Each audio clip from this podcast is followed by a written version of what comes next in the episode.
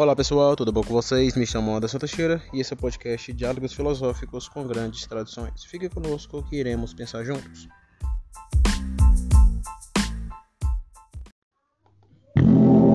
Carol, uh, a gente dá uns escorregões às vezes, né? E a gente tem que lembrar para não dar um escorregão. E há pouco você usou uma palavra que a gente não usa mais. Eu falei, eu falei denegrir. É. Né? Exatamente. Eu Como falei, eu falei e pensei nisso. E a gente está aqui para isso. Perdão. Por isso que eu, que eu quis te chamar a atenção, para que você mesmo pudesse desculpar, a gente possa seguir. A gente não fala mais isso, né, Carol?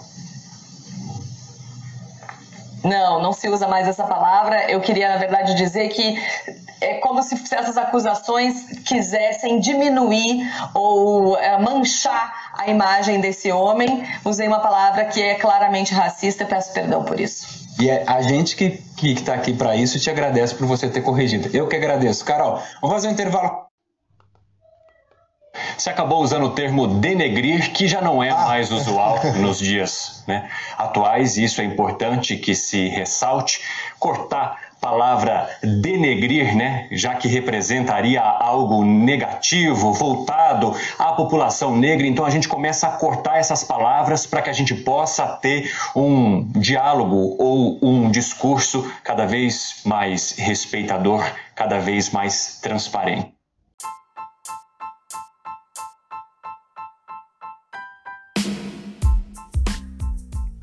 Pois bem, pessoal, chegamos em um episódio especial e hoje eu vou comentar, serei rápido, sobre esse fato que aconteceu aí na cultura brasileira. Quem sabe, quem me conhece sabe que eu evito falar de questões da cultura brasileira, porque é, eu acredito que isso vai ser feito posteriormente, né? Com o dia que eu tiver todo o meu sistema de filosofia, sociologia robustecido, Aí eu posso pensar a cultura brasileira de modo geral. Até porque quem discordar de mim, das minhas análises da cultura brasileira, vai ter que desconstruir tudo aquilo que eu construí filosoficamente e sociologicamente. É simples. Eu falei isso aqui em um dos episódios. O...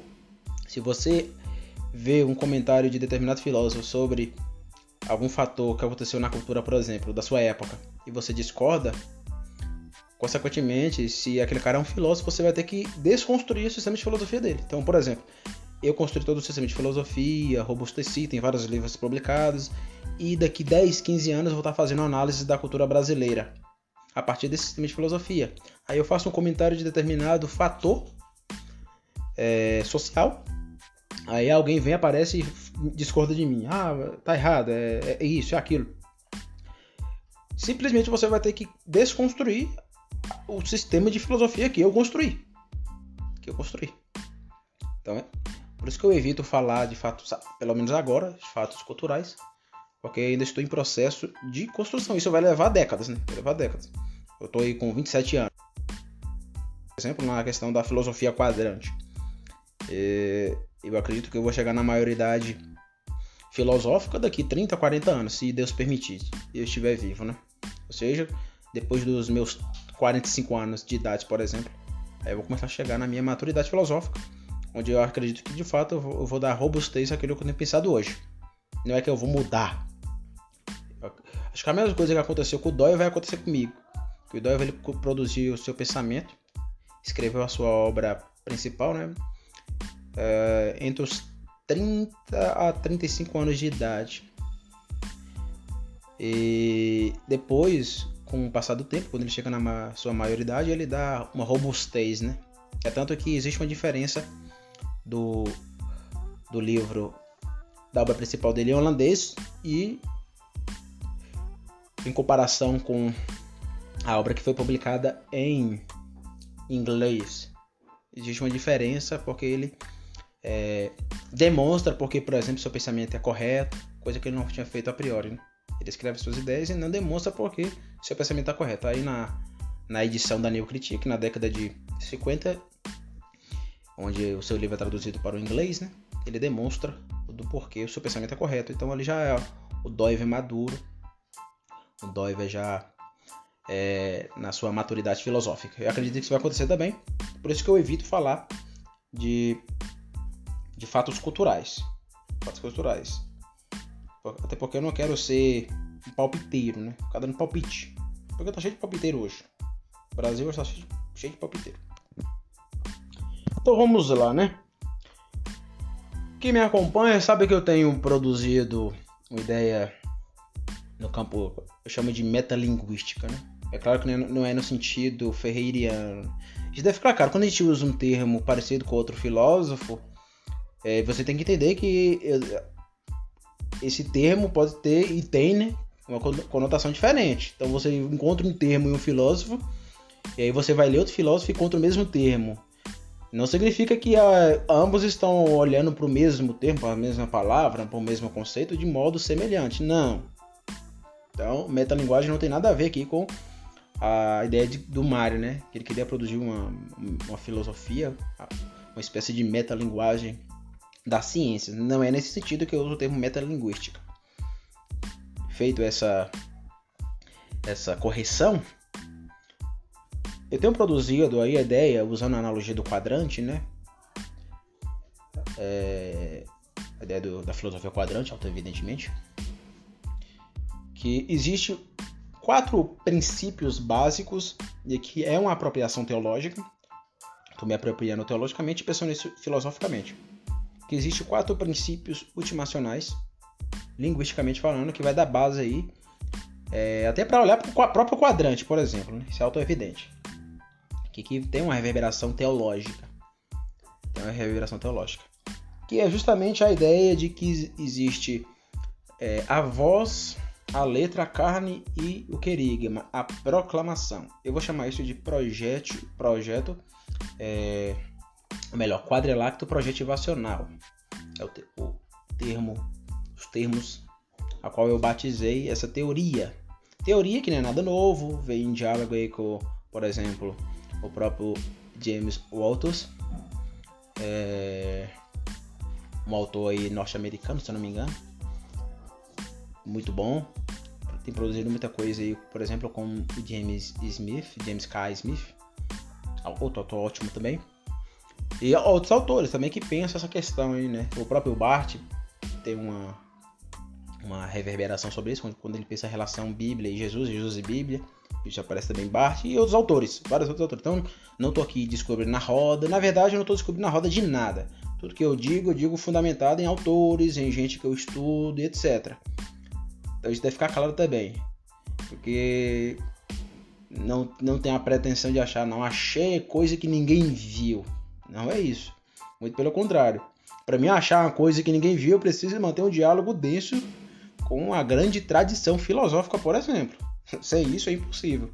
Aí, se eu não for ler São Tomás de Aquino, Agostinho, Aristóteles, Platão, é, Sêneca, se eu não for ler é, é, Dos Scott, se não for ler o próprio Kant, Hegel, se não for ler grandes filósofos aí, né, do, o, o, o, o cânone do sistema histórico-filosófico, eu não, eu não posso dizer nada sobre filosofia, então preciso sempre manter sempre um diálogo, seja para discordar para concordar, né? Seja para manter uma antítese ou um diálogo, mas eu tenho sempre que olhar para os grandes que fez alguma coisa, e aqui não estou lidando se, se, se, fazer alguma coisa esteja certo ou errado. Mas a ideia de fez alguma coisa, teve impacto cultural e etc. Então, essa ideia do quadrilacto projetivacional passa justamente essa ideia da linguística. Então, tudo começou na palavra, quando Deus disse haja, e viu Deus que era bom. Então, ali é a divine move, como diz o James Walters ou seja, é a boca divina. É, ali foi a palavra da criação que foi criada a partir da carne, pegando aqui toda a, a linguística poética de Colossenses, capítulo 1, a partir do versículo 13, onde Paulo vai dizer que tudo foi criado por ele, tudo foi criado para a exaltação do Cristo, né? que é a primazia, a cabeça. Tanto quando é, o termo que aparece lá em Gênesis, né? Claro que aqui é, é Paulo fazendo uma leitura se você pegar o judaísmo, os judaísmos, você vai encontrar uma, uma interpretação diferente. Isso é auto-evidente, né? Hum, não precisa você ser um liberal da alta crítica para você acreditar e ver que isso é fato. Quando um judeu do, do primeiro período olhava para Gênesis, tinha uma percepção diferente daqueles que é, olha para Gênesis a partir de uma perspectiva, por exemplo, do judaísmo tardio, do segundo, pós-segundo templo, e, consequentemente, o cristianismo com essa religião fundamentada nesse judaísmo tardio, né? Então, isso é bem interessante. E a questão linguística ali é auto-evidente porque, aqui já entendendo essa, é, essa, vamos dizer, imposição da minha visão como protestante, cristão protestante, ao Antigo Testamento, não estou negando isso. Ah, está errado você dizer que, por exemplo, Isaías 53, se não me engano, está remetendo a Cristo. Está nada errado, está nada errado, meu filho. Está nada errado. Eu sou protestante, eu vou ler como protestante as coisas a partir de Cristo. É como vou ler um texto que é o Antigo Testamento, que deu base para o cristianismo surgir, como vou ler de modo neutro? Não. Eu concordo se eu primeiro assumir, então eu devo assumir a hermenêutica correta daquele texto, como o autor queria, estava é, escrevendo, o que ele queria passar. Aí se eu concordo, então, peraí, eu, aqui de modo imediato não está se referindo a Cristo, mas não é errado dizer que esse texto está se referindo a Cristo. Não sei se vocês entenderam. Então, existe uma interpretação a priori, onde eu assumo, tento, ou tento, né, porque ninguém vai é, de fato entrar na mente do autor de Isaías e saber o que ele de fato queria dizer, isso é quase impossível, ou impossível. Mas também a gente não pode achar que é impossível fazer uma interpretação correta de um texto. Então, é, não devemos cair no, no, excesso e nem na falta, né? A justa medida aristotélica. Então, quando eu olho como cristão para Isaías 53, eu vou importar a minha visão de mundo aquele texto. Aquele texto. Isso é uma questão hermenêutica e cosmovisionária. A minha percepção fenomenológica, ignosiológica e hermenêutica é amparada dentro de uma raiz. Que raiz, Anderson? A, a minha cosmovisão aquilo que, que o Dói vai chamar de suprateórico, né? então isso é auto-evidente. Dito isso, é, a carne, como eu tinha dito, é exaltada na letra. Então, a letra mostra a voz, e essa voz, exaltando a carne, é relatada na letra, onde a gente tem um contato é, conhecitivo de ver esses dois fatores bem interessantes, que é a voz e a carne. Né? Carne aqui é Jesus, viu? Carne é Jesus. O corpo. E a letra é importantíssima. Então precisamos da letra para conhecer o corpo. É, é, to, é, totalmente burro. Eu vou entrar no tema ainda, pode ficar tranquilo. É totalmente burro dizer que não precisa da Bíblia para conhecer Jesus. Isso é uma, uma burrice tamanha. Pessoa que diz isso, ele é um analfabeto. Ele é um analfabeto. Porque sem a Bíblia não teríamos Jesus. E eu tô falando aqui para nós. Não é que Jesus aí perdeu o sentido, etc. Tô falando para mim, como ser epistêmico, que está conhecendo as coisas. Como diz Aristóteles, né? o homem é um animal que deseja conhecer.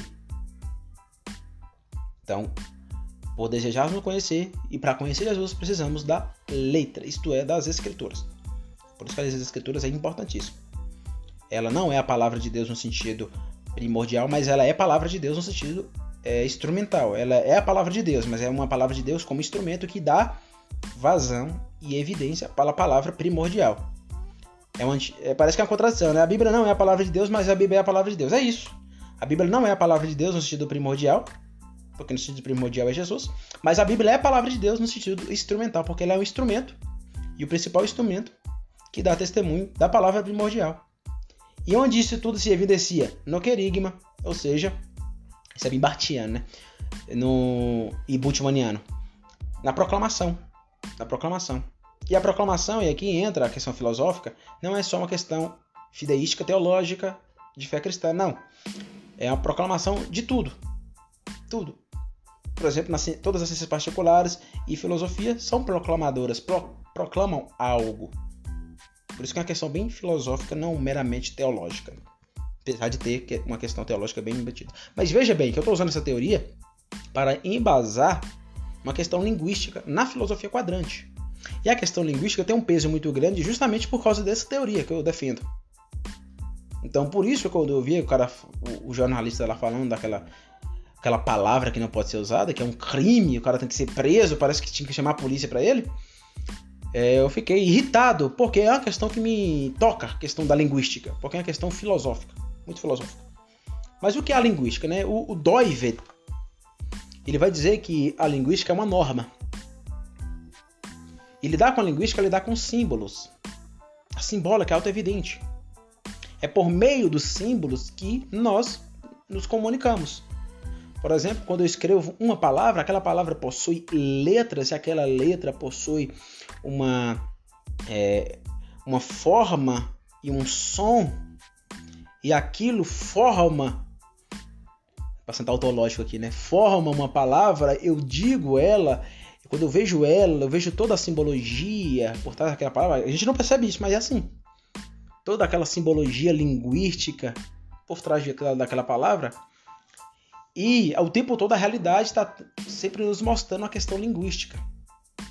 E a questão linguística é do eu humano. Do eu humano. Mas espera os animais fazem sons linguísticos. Fazem, mas eles não estão ativos na dimensão lógica, estão apenas passivamente na dimensão lógica. Como assim passivo? Eu, Anderson, posso fazer uma análise lógica do cachorro. O cachorro não pode fazer uma análise lógica de Anderson. Por quê? Porque o cachorro não é um ser, um animal racional, lógico, como diz Aristóteles, né? E o próprio Doiver também. O cachorro é apenas um ser intermediário sensitivista. Isto é, ele está ativo até a percepção ou dimensão sensitiva. Então, o cachorro é um ser ente intermediário, ou melhor, um ser é, intermediário. Não é nem ente e nem sujeito, mas está entre o ente e o sujeito entes, tudo que é aquilo que é ente, aqui nessa tripartição do ser, né, que eu uso na filosofia quadrante, é é inanimado.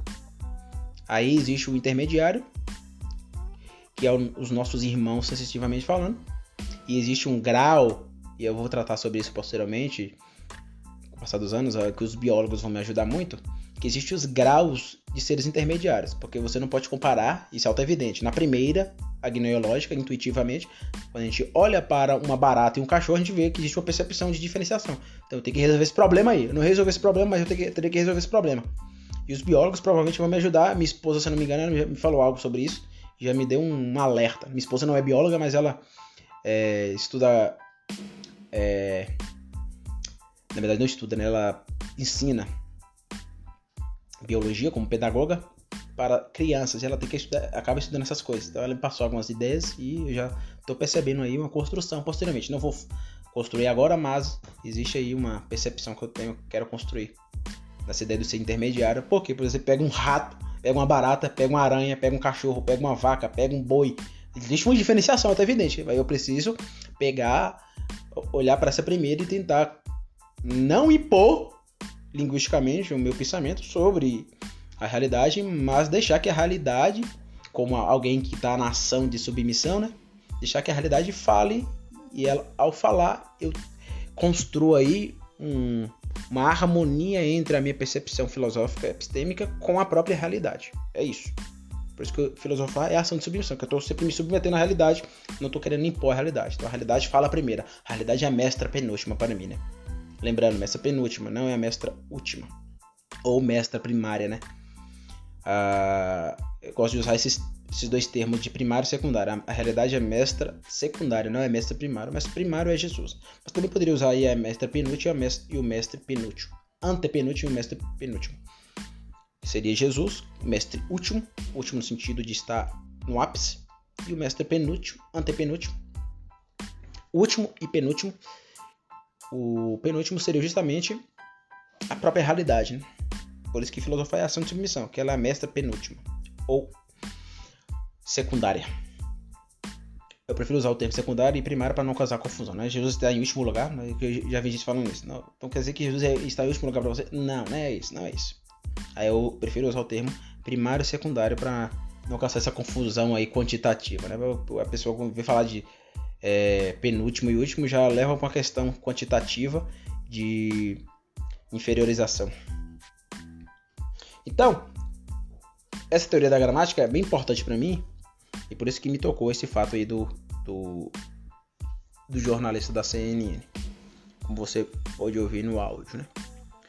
Então, a linguística, a linguística, eu falei muita coisa, né? Vamos voltar para o tema aqui. A linguística é um aspecto da realidade. E lidar com a linguística, como eu tinha dito, é lidar com a simbólica. É tanto que é, tudo que o homem faz precisa da linguística. A linguagem é, é algo que não pode ser quebrado. Por isso que a, a, a norma linguística é uma norma ontológica. É uma norma ontológica. Não, não existe como lidar, por exemplo, com qualquer fator sem a dimensão linguística. Por isso a importância de estudar, por exemplo, começar a estudar a linguística foi o que os, os, os medievais fizeram. Eles começavam a estudar é, o pensamento epistêmico, né, de modo geral, pela linguística, estudava gramática, lógica e, consequentemente, outras questões, né? Enfim, a fonética, a morfologia, a sintaxe oracional, né? Eu vou chamar aí, coloco o termo oracional ao de oração. A semântica e a etimologia formam o escopo de determinada palavra. Então toda palavra ela tem um som, fonética. Toda palavra ela tem uma forma, morfologia. Toda palavra ela lida com a concordância, a sintase. Toda palavra ela, ela lida com um significado, a semântica. Consequentemente, toda palavra, ou seja, o significado né, semântico. Né? E por fim, toda palavra possui uma origem. Aqui está o ponto. Quem diz que o, o termo denegrir é racista, na verdade está reduzindo a dimensão linguística ao reducionismo Foucaultiano é, historicista. Como assim, Anderson? Para Michel Foucault, que é que faz a mente desses caras, desses jornalistas, para Foucault, tudo é uma construção sociocultural. Não existe verdade, não existe mentira, existe uma ordem de discurso, esse, esse discurso exerce poder, exercendo poder sobre os corpos. Tudo exerce poder sobre os corpos, tornando pessoas docilizadas, corpos dóceis, né, como dirá o Foucault. E o exercício do poder exerce é, tem uma função, né, e exerce poder sobre esse corpo. Consequentemente, se existe um exercício de poder, o discurso é prominente para Foucault. Né? Tanto que a filosofia do século XX é, é bem marcada pela hermenêutica. É, muitos filósofos estão preocupados de fato com a hermenêutica, com a questão linguística. Isso é algo auto-evidente. Então, eles vão importar essa teoria do Foucault, a questão do discurso, e vai fazer uma releitura. Aí entra o movimento identitário. Então, o movimento identitário faz uma releitura do Michel Foucault, de toda a sua teorização, e constrói uma, uma episteme, vamos dizer assim, né? Da lógica classicista. Só que classicista aqui não meramente macro no sentido marxista, no sentido do Karl Marx, existe o proletariado e a burguesia, capitalismo e a classe trabalhadora não, existe aí vários nichos é, que estão aí como servos, existem os é, opressores que oprimem várias subcategorias nessa realidade. Uma delas é a negritude. Abre aspas. Não, não podemos negar uh, o racismo. E o problema do racismo é de ordem aqui para usar a filosofia quadrante. Né? É de ordem que é de desordem que é né? não de ordem. A gente usa essa palavra, mas na filosofia quadrante a ordem tem um sentido é, criacional, não é, quedal. Então é de desordem, o racismo é de desordem quedal. Ou seja, é uma questão noética. Racismo é pecado. Racismo é pecado. E não existe racismo reverso, como defende. Eu vi alguma galera defendendo alguns, alguns algum tempo atrás, né? Não existe racismo, racismo reverso. Isso é racismo de negros para com brancos. Possa ser que venha se passar a existir, então o racismo reverso é sempre uma potência. Isso é claro. Mas em ato nunca existiu. Nunca existiu racismo reverso. Eu acredito que, que não vai existir. E você não pode pegar casos isolados para, ah, eu vi um, um, um branco é, xingando, ou melhor, um negro xingando um branco de, de alguma coisa, pejorativamente, com, por causa da sua cor, da sua pele. Primeiro, a, a, a, pigmentação da, da pele branca não tem, não carregam uma dimensão histórica sobre ela no sentido de ser tratado de modo pejorativo, isso é um ponto elementar, então não tem o mesmo peso. Então, alguém que é branco é, ofende alguém que é negro por causa da pele, é, existe ali toda uma estrutura histórica por cima daquilo. Então, por isso que tem todo o alarme. É, o inverso não acontece porque não existe toda uma estrutura histórica por trás, né? Então, isso é auto-evidente. Então, o racismo é um problema, e aqui na filosofia quadrante é um problema de pecado. Não é um problema meramente social. E não é um problema ontológico. Isso deve ficar claro. Eu vejo a galera aí da esquerda que fica falando que é, é, isso é um, é, é um problema das estruturas sociais. É, é um problema é, estrutural. Ontologizando o racismo. Não, o racismo não pode ser ontologizado. O racismo é um problema antropológico, é um problema noético. É um problema noético. Por isso que eu uso lá filosofia quadrante. Veja lá qual, o, os seis vetores de desordem, você vai entender isso. É um problema noético, é um problema de queda, de pecado. Aí depois disso, depois dessa explicação que é dado, vem os fatores culturais, por exemplo, né? Os fatores culturais evidencia, dão vazão à queda que está no coração do homem. Essa, na minha opinião, é a explicação que o cristão deveria dar para o problema do racismo. Queda no coração e determinado fator histórico social aguça ainda mais essa queda. É por isso que em determinados lugares tem mais racismo, outros não. Porque é, houve um processo de abertura, que estou sendo bem doiverdiano, houve um processo de abertura em alguns lugares para o racismo e outros não. E esse outros não pode é, advir do próprio Estado. Então, o Estado, por exemplo, protege por meio de leis, é, retribuindo de modo justo, né, a partir da dimensão jurídica, a, o direito dos negros não serem tratados de modo racista e pejorativo por causa da sua pigmentação da cor da pele, né? Então isso é auto-evidente. Então, veja que existe todo um, um processo aí bem é, complexo para a gente tratar, mas é possível um cristão tratar isso sem cair no identitarismo e sem cair é, é, nas loucuras conservadoras. Em algumas loucuras conservadoras. Né? Ninguém é a favor do racismo por usar uma, uma, uma expressão como denegrir. Ah, esse aí é racismo estrutural. Tá no seu subconsciente. Não, não existe isso. Não existe isso. Não tem nada no meu subconsciente quando eu uso a palavra denegrir. Tem nada a ver.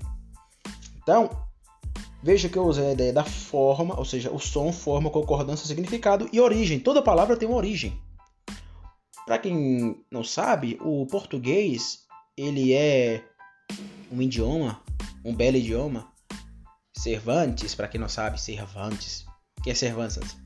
para fazer uma analogia, o que Shakespeare é para a cultura inglesa, o que Dostoiévski é para a cultura russa, o que Machado de Assis é para a cultura brasileira, né?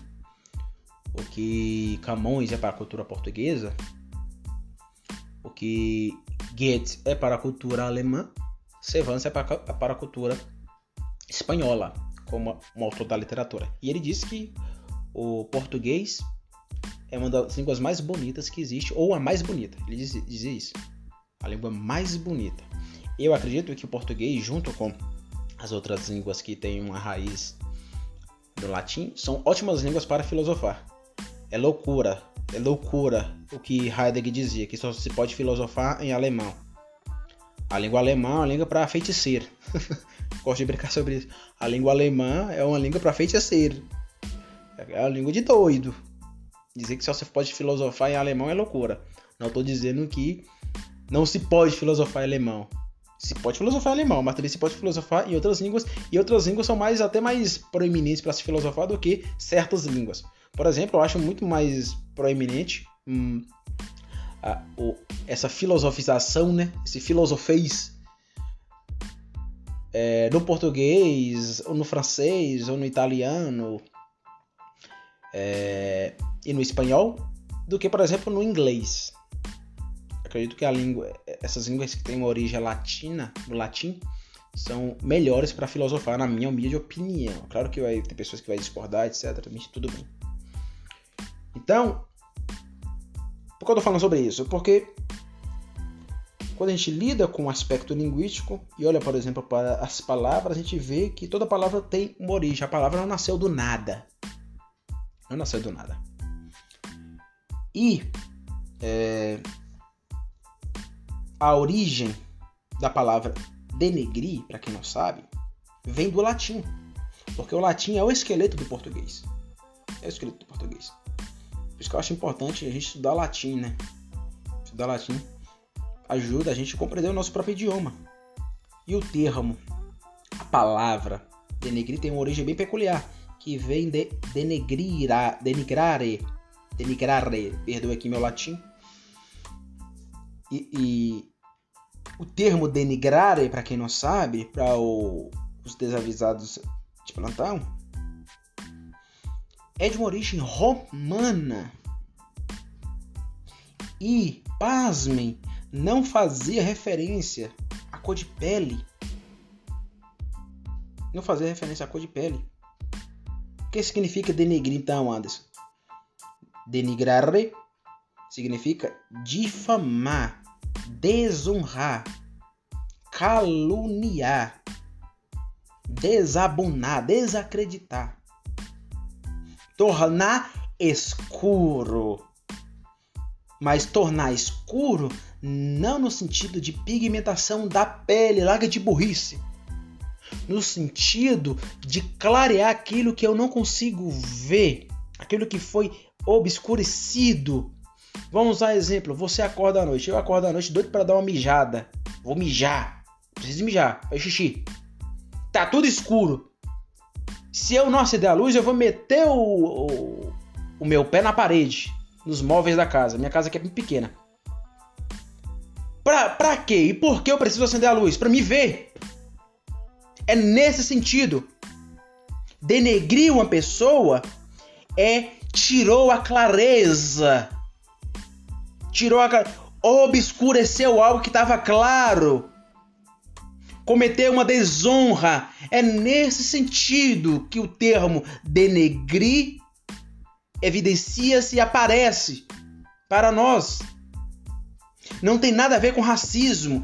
Isso é, é pessoas assanhadas, é os, os, afetivistas Foucaultianos da esquerda identitária, do, do movimento de negritude, ficam assanhados de procurar é, racismo estrutural em tudo. Não existe racismo na palavra denegrir. Não tem nada a ver, não cai nessa balela da esquerda identitária. E outra, a esquerda identitária ela é autoritária. Autoritária. Não, você não pode usar essa palavra. Isso é autoritarismo linguístico. É a mesma coisa usar a, a palavra errada todes. Não existe todes. Todos e todas existe é uma redundância que, na minha opinião, tem um referente. É, esse é o ponto que eu estava querendo falar aqui também. É, é de um analfabetismo funcional imenso. Aquilo que o jornalista fez. Porque existe o significado, que é a palavra assim. Então, denegrir é uma palavra assim, é o significado. Ou melhor, é um signo. Qual é o significado da palavra denegrir? é, vem de uma origem romana e significa é, tornar escuro. Enegrecer, de fato, enegrecer. Mas isso não é racismo? Não! Feche os seus olhos, você vai ver o quê? Não vai ver nada, vai ver tudo escuro. Gente, vamos parar de burrice. Só é você olhar para a realidade. Veja o que esse jornalista, o que essa galera da esquerda identitária fala e olhe para a realidade veja se eles estão evidenciando a realidade. E é simples refutar igual Kant. Kant vai dizer que não existe a realidade em si. Tudo são fenômenos da, da subjetividade das pessoas. Essas subjetividades universais, vê a coisa em si, mas não tem acesso à coisa em si.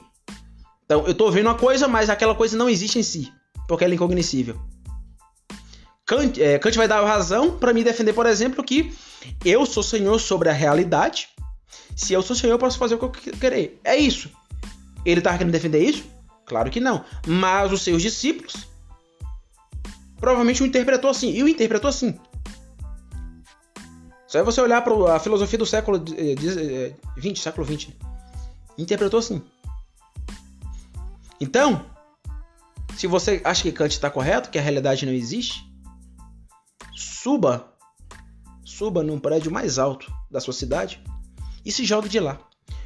Se jogue. Quando você tiver com a cabeça rachada, com, com os ossos do seu, corpo, do seu corpo todo moído, aí você vai ver se a realidade ela não existe, é só uma questão fenomênica, que o nominal não existe. Faça isso.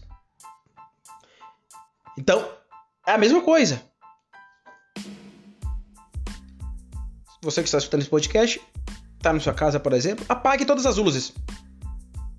Apague tudo. Você está vendo alguma coisa? Não. Então é isso. Então, a gente pega essa analogia e joga juridicamente, é o que deve interessantíssimo, joga juridicamente numa questão que pode ter acontecido para me difamar. Por quê? Quando eu fui difamado, algo que estava claro sobre mim foi obscurecido. Por quê? Porque aquilo que é obscurecido é aquilo que eu não estou vendo.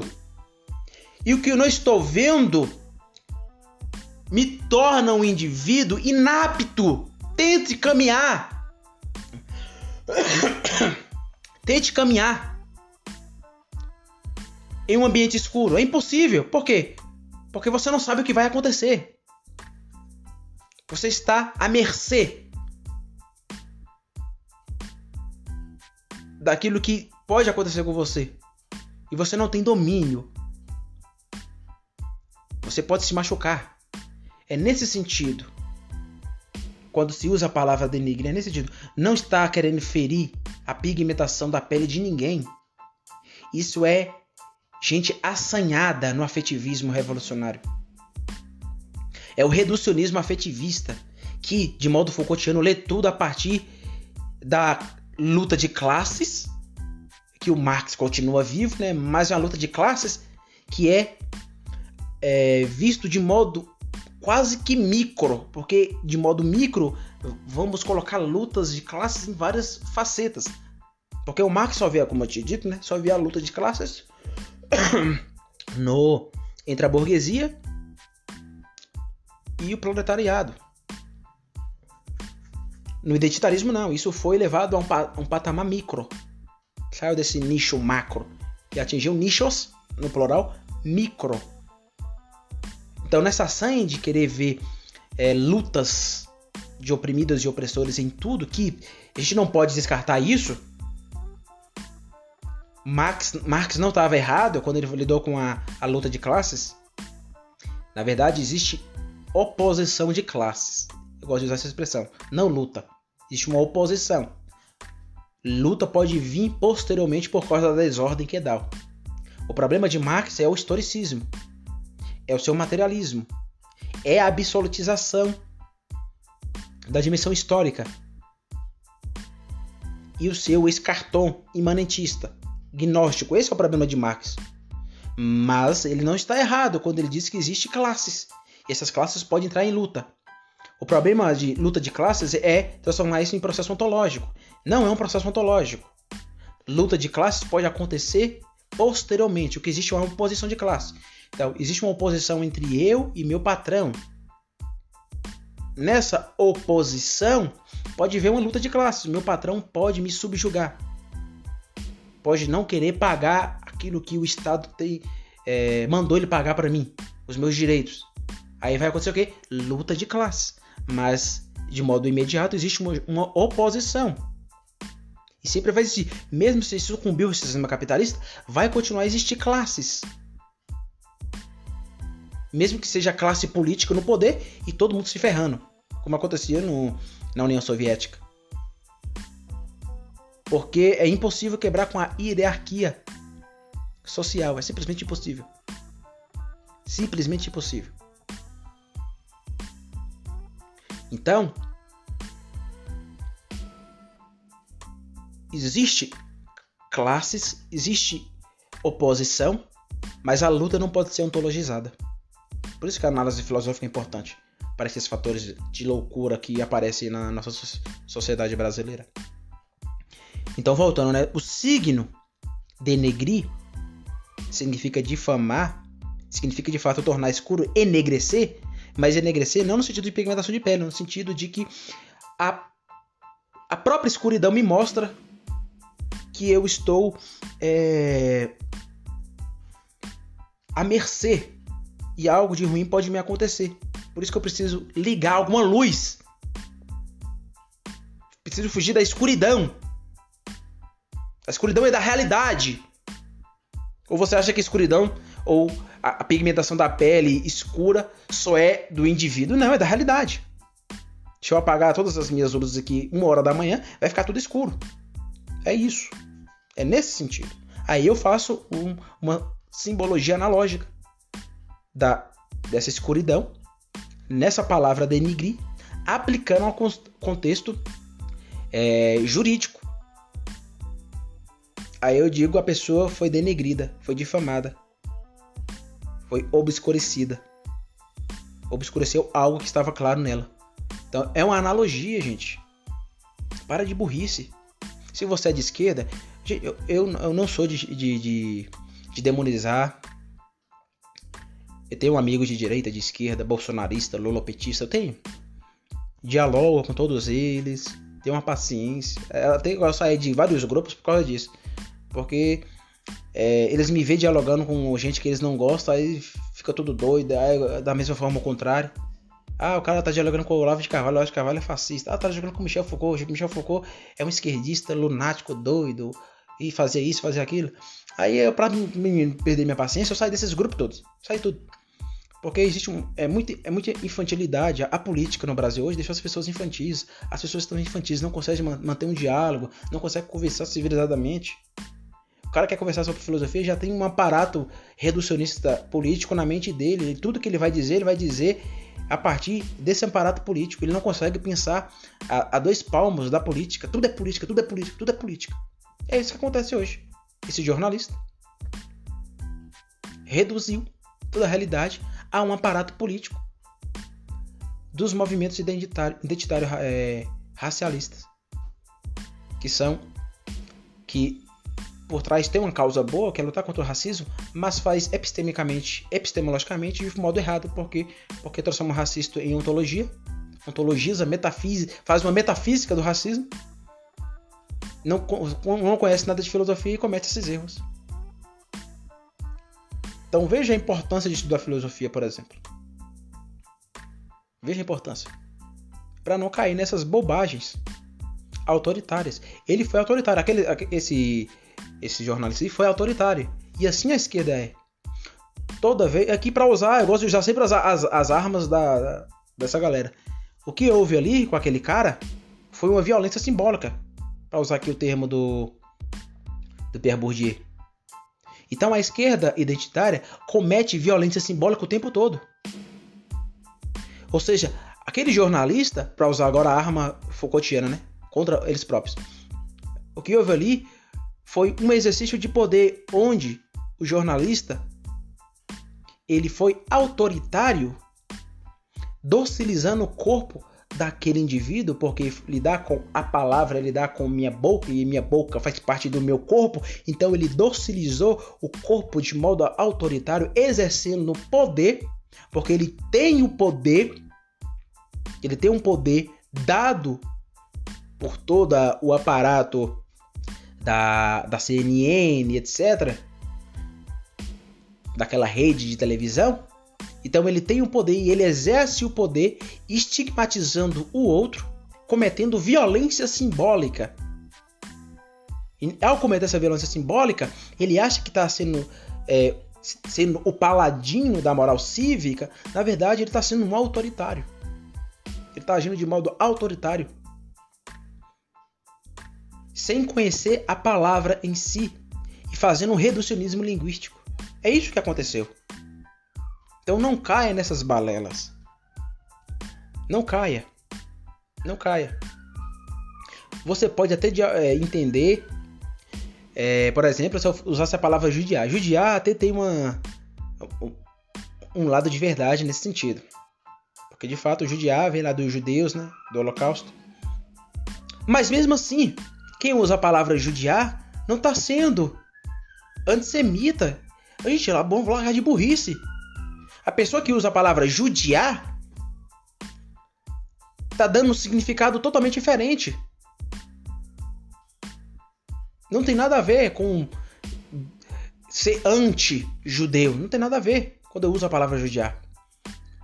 É igual a ideia da filosofia, na filosofia, né? Por exemplo, eu defendo que Deus não existe. Deus não existe. Porque tudo aquilo que existe é da filosofia quadrante, né? E da filosofia que. Na verdade, não é da filosofia quadrante. Eu reporto isso para a filosofia quadrante. Mas e vários filósofos defenderam esse ponto de vista. Um deles foi o Paul Tillich. Então, o Paul Tillich ele diz que Deus é um ser em si, não existe. Não existe. Tudo aquilo que existe, existe dentro de um processo de limitação. Tem um início e terá um fim. É o finitivismo em ensinação, que é um, um mandamento da filosofia quadrante. O, o infinitivismo é sempre um finitivismo em incitação, sempre em potência, seja uma potência para trás ou para frente. Isso deve ficar claro. Eu já expliquei sobre isso, né? Que é também um mandamento, né? Existe o, o finitivismo em ensinação e o infinitivismo em incitação. São dois mandamentos da filosofia quadrante que reverberam no, na minha metafísica, né? Então, eu acredito que Deus não existe. Só que, quando eu vejo uma pessoa dizendo Deus existe, eu sei o que ela quer dizer com aquilo. Eu não vou ser como esse jornalista da CNN e ficar é, corrigindo a pessoa. Não, peraí, não, Deus não existe. Essa é uma palavra errada. Eu acho que é errada. Dizer que Deus existe é uma palavra errada. Só que eu não vou ficar corrigindo, ah, não, essa palavra é errada, porque etimologicamente tudo aquilo que existe tem um início e terá um fim, e Deus é atemporal, Deus não teve início não terá fim, não tem como usar essa palavra para um ser que é, é transcendente, eterno, imutável, um ser que foge da nossa razão. Então, tudo que existe, existe dentro de um processo relativo de limitação, ou seja, teve um início e terá um fim. Então, você não pode usar essa palavra existe, Deus existe. Essa palavra está errada. Eu estou certo, acredito que eu estou certo. Só mesmo entendendo que eu estou certo, filosoficamente, porque eu demonstrei aqui, né? Eu não vou ficar corrigindo as pessoas porque eu entendo quando a pessoa usa a palavra Deus existe, as palavras né? Deus existe, ela está tentando evidenciar que há um Deus no céu que faz parte da vida dela. Só para a galera, a, a galera racialista, não. Você não pode usar. Por isso que eles são autoritários. Se eu não posso usar, você, é, eu, você que diz que eu não posso usar, você é um autoritário. Por quê? Porque eu não uso, mesmo se eu usasse, né? Mas não tem como eu ler a mente das pessoas. Mas eu não uso, ninguém usa a palavra denegrir já pensando no negro. Uso justamente nessa ideia de é, obscurecer uma pessoa. E obscurecer não no sentido de pele, novamente, repetindo, mas no sentido de quando tudo está escuro, tudo está escuro e a, a realidade ela se oculta para mim, eu não consigo, eu fico perdido na escuridão, nesse sentido. Não tem nada a ver com a cor da pele, nada a ver. Nada a ver. Então, o significado, existe o signo e o significado. O significado é esse. E o referente? O referente é justamente o que eu falei aqui. O signo, denegrir, significado, enegrecer, denegrecer, escurecer, obscurecer, tornar escuro. Escuro aqui, onde não há luz, é isso. E onde não há luz, há um desacreditar. Há um desacreditar. Aí por isso que a gente usa analogia na dimensão jurídica. A pessoa foi difamada, denegrida. Nesse sentido. Não no sentido racialista, como colocam os identitários. Os identitários estão errados etimologicamente. Nenhum identitário vai pegar a palavra lá, ó, denigrare no latim e trazer toda a definição etimológica histórica aqui de essa palavra era usada para os negros lá quando eles tinham ele chegava lá dos navios e usava a palavra apenas denegrir para se referir aos não existe isso. Então eles tira da cabeça deles. Vozes da minha mente diz que essa palavra é racista. É isso. É isso que eles fazem porque o, o, o, ref... o referente da palavra denegrir é sempre nesse sentido. Do, do, algo que está escuro. O que está escuro é o que eu estou desacreditado. Novamente repito. Faça esse teste. E agora, aí você vai refutar. Como refutar esse jornalista doido? Apaga todas as luzes da sua casa e tente andar nela. Tente andar.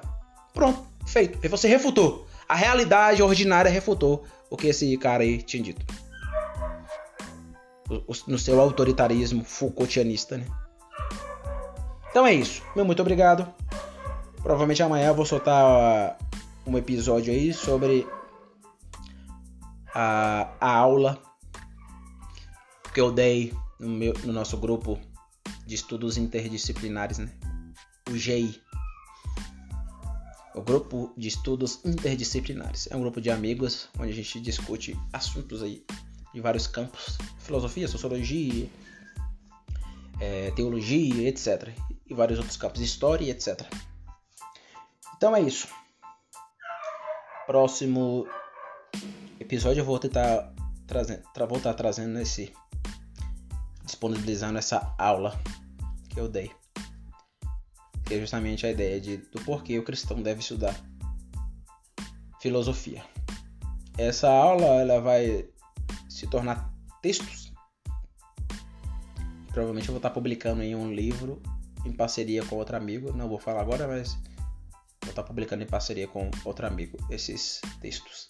Mas é, já vai estar disponível, vamos dizer assim, né, o livro. Pelo menos da minha parte, a parte que eu vou escrever, que é essas aulas. Então, muito obrigado. Até a próxima. Espero que é, não tenha denegrido a imagem de ninguém nesse podcast. Então, tchau, tchau. Muito obrigado.